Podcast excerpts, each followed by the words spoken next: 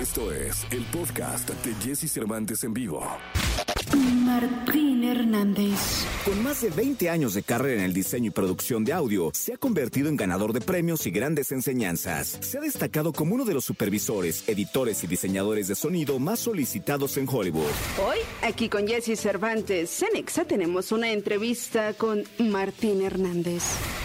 Y hoy tengo la oportunidad, porque luego hay, hay maestros, ¿sabes? O sea, hay, hay, hay maestros que te cuentas en la escuela, hay maestros que te cuentas en tu casa, pero hay maestros que te cuentas en la vida, y este es uno de ellos. Y no lo digo de ninguna manera por barbear, porque no tengo necesidad de hacerlo, porque lo conozco hace mucho tiempo, sino porque realmente su trabajo y todo el esfuerzo y todo lo que he aprendido, hecho y compartido, me llevan a considerarlo un maestro de la comunicación y del entretenimiento.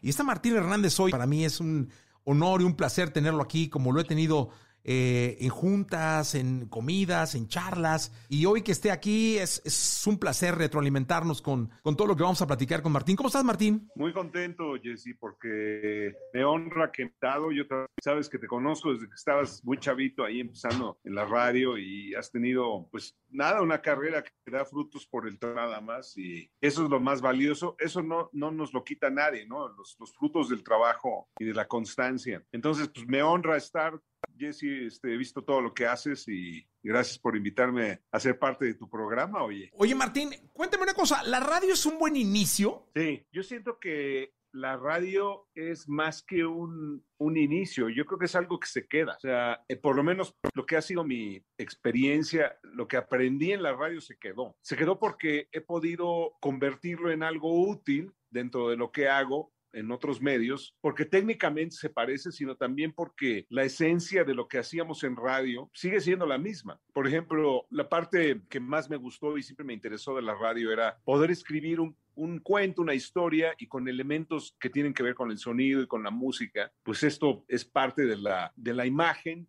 que los que te oyen la crean, ¿no? La inventan. Eh, a lo mejor alguien está escuchando esto solo en audio y probablemente se estará imaginando eh, lo que está sucediendo en esta conversación con la luz y las imágenes que su imagen, su imaginación le den. Y eso me gustó mucho de la radio y creo que se ha quedado para siempre en lo que hago. Ahora hacemos sonido para películas y para series. Cuando digo ahora, pues ya son 23 años, pero al final del día creo que en esencia es algo que aprendimos a hacer en la radio y no, no se ha ido. Entonces, esa parte sigue siendo vigente. Y la otra, que creo que también es más real que antes. Ese formato de radio y esa manera de hacer radio, otra vez es un sector olvidado del radar de la radio hoy en día. Los que más se acercan son los podcasts, pero no es necesariamente un podcast. Entonces, la parte de la producción, de la creación de una historia, de un cuento, para que la gente se involucre, sean cómplices del, cuento, de la historia, es una parte muy bonita porque tampoco existe en la ejecución diaria de la radio, es más hablada, es más de música, ¿no? Eh, menos de contenido producido. Entonces, ahí, ahí hay un sector muy interesante de, de, posibilidades a explotar. Entonces, yo creo que sí, la radio es importante y seguirá siendo. Oye, Martín, ¿cuándo te das cuenta que, que es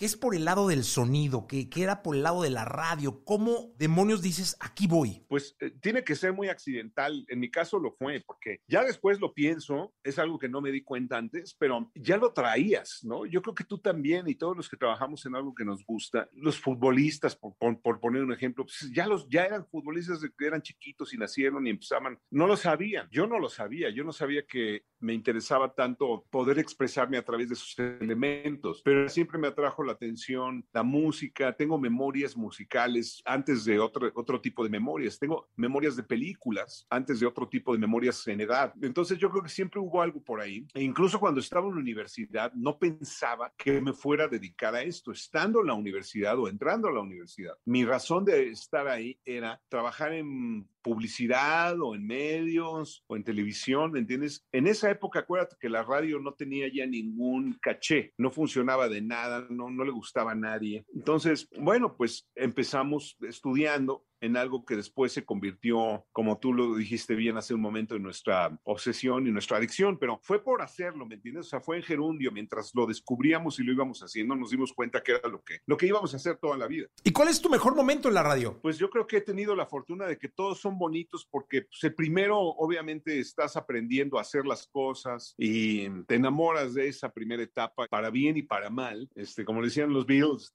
algunas cosas cambiarán para siempre, no para mejor, pero esas cambiaron. Entonces, esa parte me gustó mucho de aprender. Y luego, esos seis años, como tú sabes, ya fue cuando nos conocimos, empezamos a hacer radioactivo. Y bueno, pues también era una época muy bonita porque estábamos capitalizando seis años de conocer, de aprender, de hacer cosas. Y, y pues ya, yo, yo creo que esas fueron las etapas que más disfruté, la verdad, del ejercicio de la radio. Oye, Martín, ahora sí, retomemos la parte de cómo llegas al cine. O sea, ¿en qué momento decides, ya está, voy a ponerle sonido a una obra que van a ver en aquel entonces en una pantalla? Pues fue por inconscientes también, porque le dijimos que sí podíamos hacer el audio de su película Alejandro. O sea, Alejandro venía también de un de la vida de la radio y después de un tiempo se dedicó, después de la publicidad, se dedica a hacer un guion con el que fuera uno de nuestros maestros en la universidad, con Guillermo Arriaga. Y a mí me parecía improbable que alguien haga un guion con un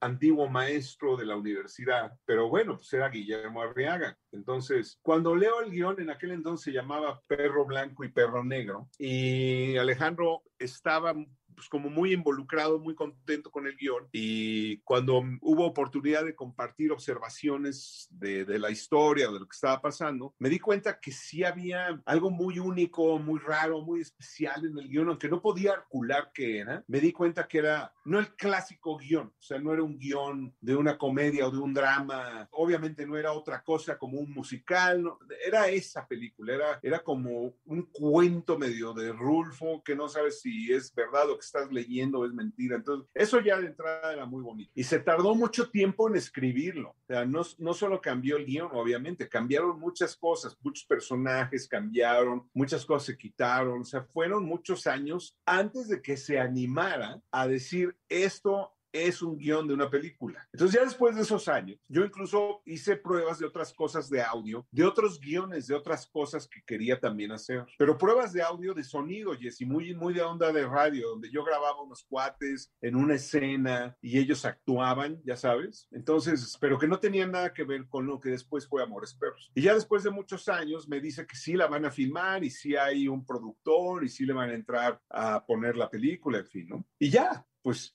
con la misma inocencia e ignorancia les dije que sí y que yo podía hacer el sonido de la película, lo cual es muy por utilizar un eufemismo muy idiota. Entonces, pues, me aventé, nos aventamos, los eh, colegas editores que hicimos la película y yo, nos aventamos todos viniendo de la publicidad, imagínate lo brutos que éramos, que pensamos, bueno, pues ha de ser parecido a un comercial, pero nada más que más largo, nos estábamos perdidos. Y nos costó, pagamos con sangre la ignorancia, porque nos costó mucho trabajo arreglar lo mal que estaba. Esa es la verdad. Yo, esto lo platiqué ahora, tú seguramente sabes, la película se volvió a reeditar 20 años después en la colección Criterion, que tienen eh, la, la historia de, de, la humanidad cinematográfica está en Criterion. Eh, todo el cine mundial se encuentra bajo la memoria de Criterion, ¿no? Desde los, los clásicos como El acorazado Potemkin, pasando por El imperio de los sentidos, pasando por todo lo de Fellini, en fin. Entonces Criterion le propuso a Alejandro reeditar Amores Perros, nada más, reeditarla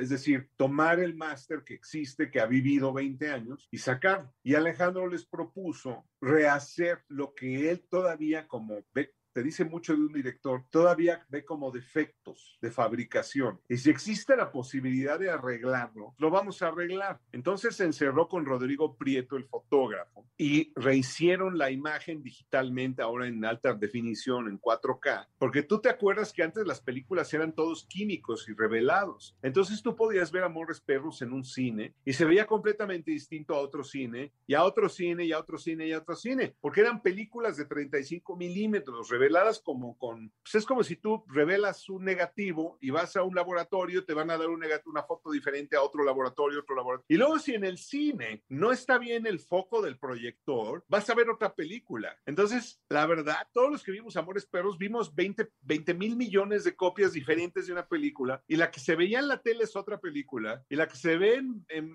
en, en VHS es otra película. O sea, todo es, es una tragedia, ¿no? Y bueno, el audio, ni te digo, o sea, no sabíamos cómo hacer el audio, no lo hicimos bien, tiene chipotes por todos lados. Hace cuenta que estaba algo súper complejo hecho y de repente nada. Luego otra vez y luego nada.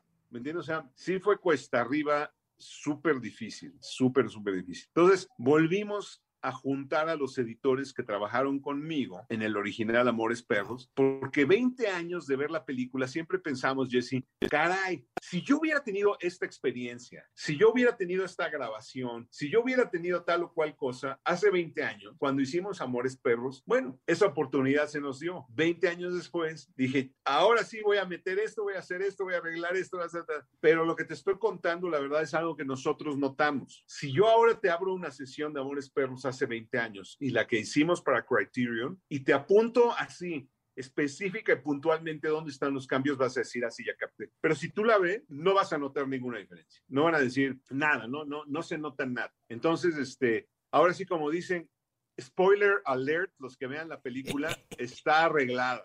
No era así. Oye, dime una cosa, ¿qué se siente estar nominado, Martín, para el Oscar? Eh, ¿Cómo se recibe esa noticia? ¿Cómo se digiere eh, eh, estar ya en esas ligas, caray? Pues no, no sé si sean ligas, Jesse, porque el trabajo es la liga. Es decir, yo creo que la, la, oportunidad de trabajar en un proyecto, esa es, digamos, la, la, liga mayor, porque pues es donde te vas a tener que enfrentar a tus limitaciones, a tus miedos, a tus, sí, a tus, tus limitaciones, básicamente. Entonces, yo creo que la, la verdadera liga, digamos, la, la forma de, de entender hasta dónde llegas es en un proyecto Ahí yo me he dado cuenta de lo limitado que estoy, las ideas que se quedan a la mitad, que no llegaron a donde yo quería que llegaran, en fin, ¿no? Muchas cosas que a lo largo de, de, mi carrera, que no es muy grande, he aprendido a base de golpes y de caerme. Y yo, la verdad, y esto solo lo digo por mí, yo soy el, el, el, el único al, al, cual echarle la culpa, ¿me entiendes? O sea, yo soy el único que se ha ayudado y se ha puesto el pie, yo solito, y varias veces, ¿no? Como decía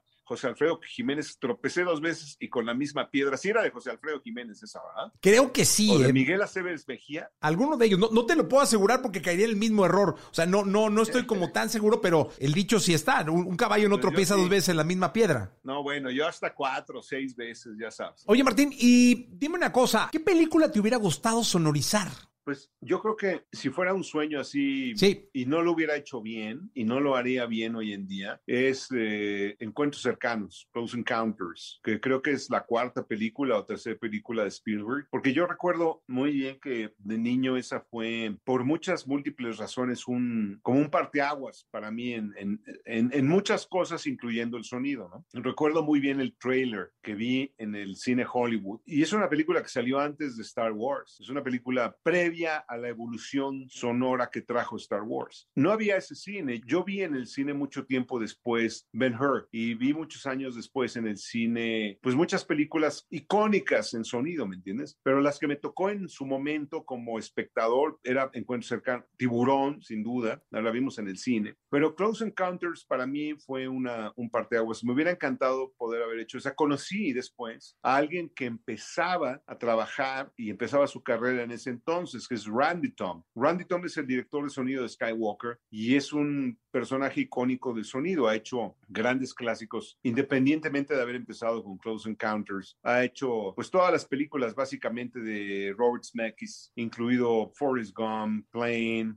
pues todas las de Zemeckis. Y hizo la última de George Clooney, que dirigió George Clooney, esta última Midnight Sky, y nos ayudó enormemente, porque yo lo conocí una vez que hizo una película en Skywalker, eh, nos ayudó con Revenant enormemente. Él hizo básicamente la escena que ves del ataque del oso con el Leonardo, la construyó Randy. Y él me contó de que el diseñador original de sonido de Close Encounters destruyó las cintas magnéticas de los diseños de sonido de las naves y de todo esto porque no quería que nadie más las fuera a utilizar después. Eso te dice mucho del tipo de persona que era el diseñador ese original, ¿no? Pero, pero bueno, así fue. Ese sonido se perdió para siempre. ¿Qué haces ahora? ¿Qué, qué estás haciendo, Martín? Estamos haciendo muchos eh, proyectos para plataformas, porque ya naturalmente la distribución, independientemente de la pandemia, que claro, eso ayudó. Pero independientemente de la pandemia, las, las plataformas ya son un vínculo muy cercano con nosotros como consumidores, ¿no? Si yo te digo, oye, ve una serie o una película que acabo de hacer, pues nada, terminamos ahora de platicar tú y yo, prendo la tele y la veo. Y ya, así de simple. Mientras estamos cenando o comemos unas palomitas, ¿me entiendes? Entonces estamos haciendo todas estas series para plataformas que tienen un valor intrínseco cinematográfico, es decir, se ejecutan como cine en todo el, el, proceso, pero con tiempos distintos, con ciertos rigores específicos que no, no tenemos el lujo del tiempo del cine. Y ya, pero por ejemplo, un director muy importante en México como Luis Mandoki, que básicamente ha hecho cine toda su vida, está filmando ahora, vamos a hacer esa película, y yo tuve una conversación con él y con su productora, que es eh, Ana Roth, que es una legendaria productora en México.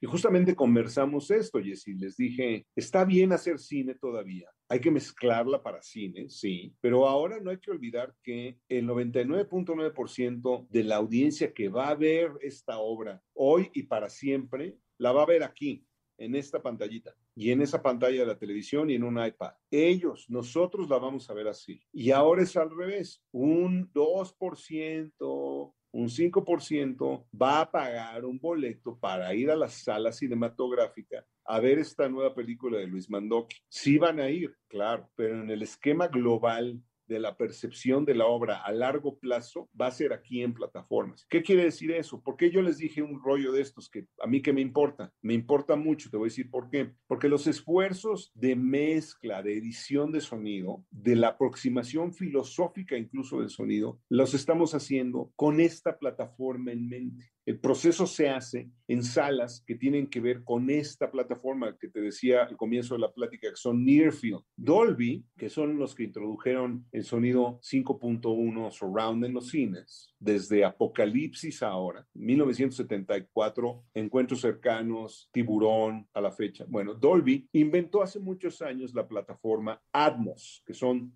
sonido en el techo, ¿no? Entonces, te envuelve y además tienes a ver.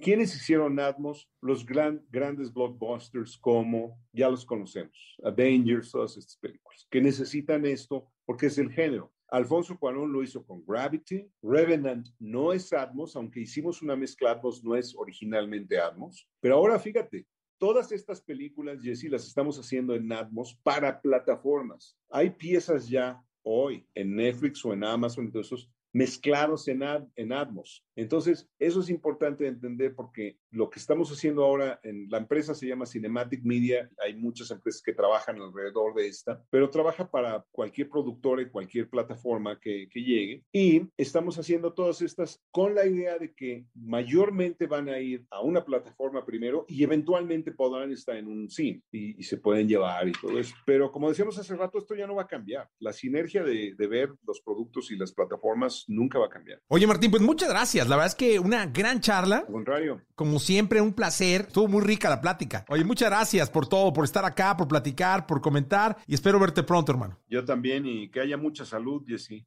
Igualmente, Martín. Mucha paz. Gracias. Siempre es importantísimo escucharte y aprende uno mucho. No, yo también. Muchas gracias. Gracias a ti. Escucha a Jesse Cervantes de lunes a viernes de 6 a 10 de la mañana por Exa FM.